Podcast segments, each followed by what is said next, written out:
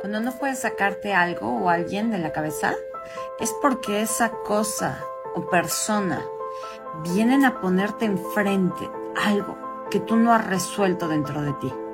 Si es una persona que no puedes sacarte de tu cabeza, pregúntate a quién se parece, a quién te recuerda. ¿Qué dejaste inconcluso en el pasado que se te está recordando representando con esta persona? Si es algo que no puedes sacarte de la cabeza, pregúntate de qué forma este algo se parece a otra cosa de tu pasado que no lograste entender, perdonar, soltar, liberar, agradecer. No hay nada en tu vida, ni en tu mente, que esté ahí solo porque sí. Tienes la capacidad de mirar más allá. Úsala, porque detrás de eso estás tú.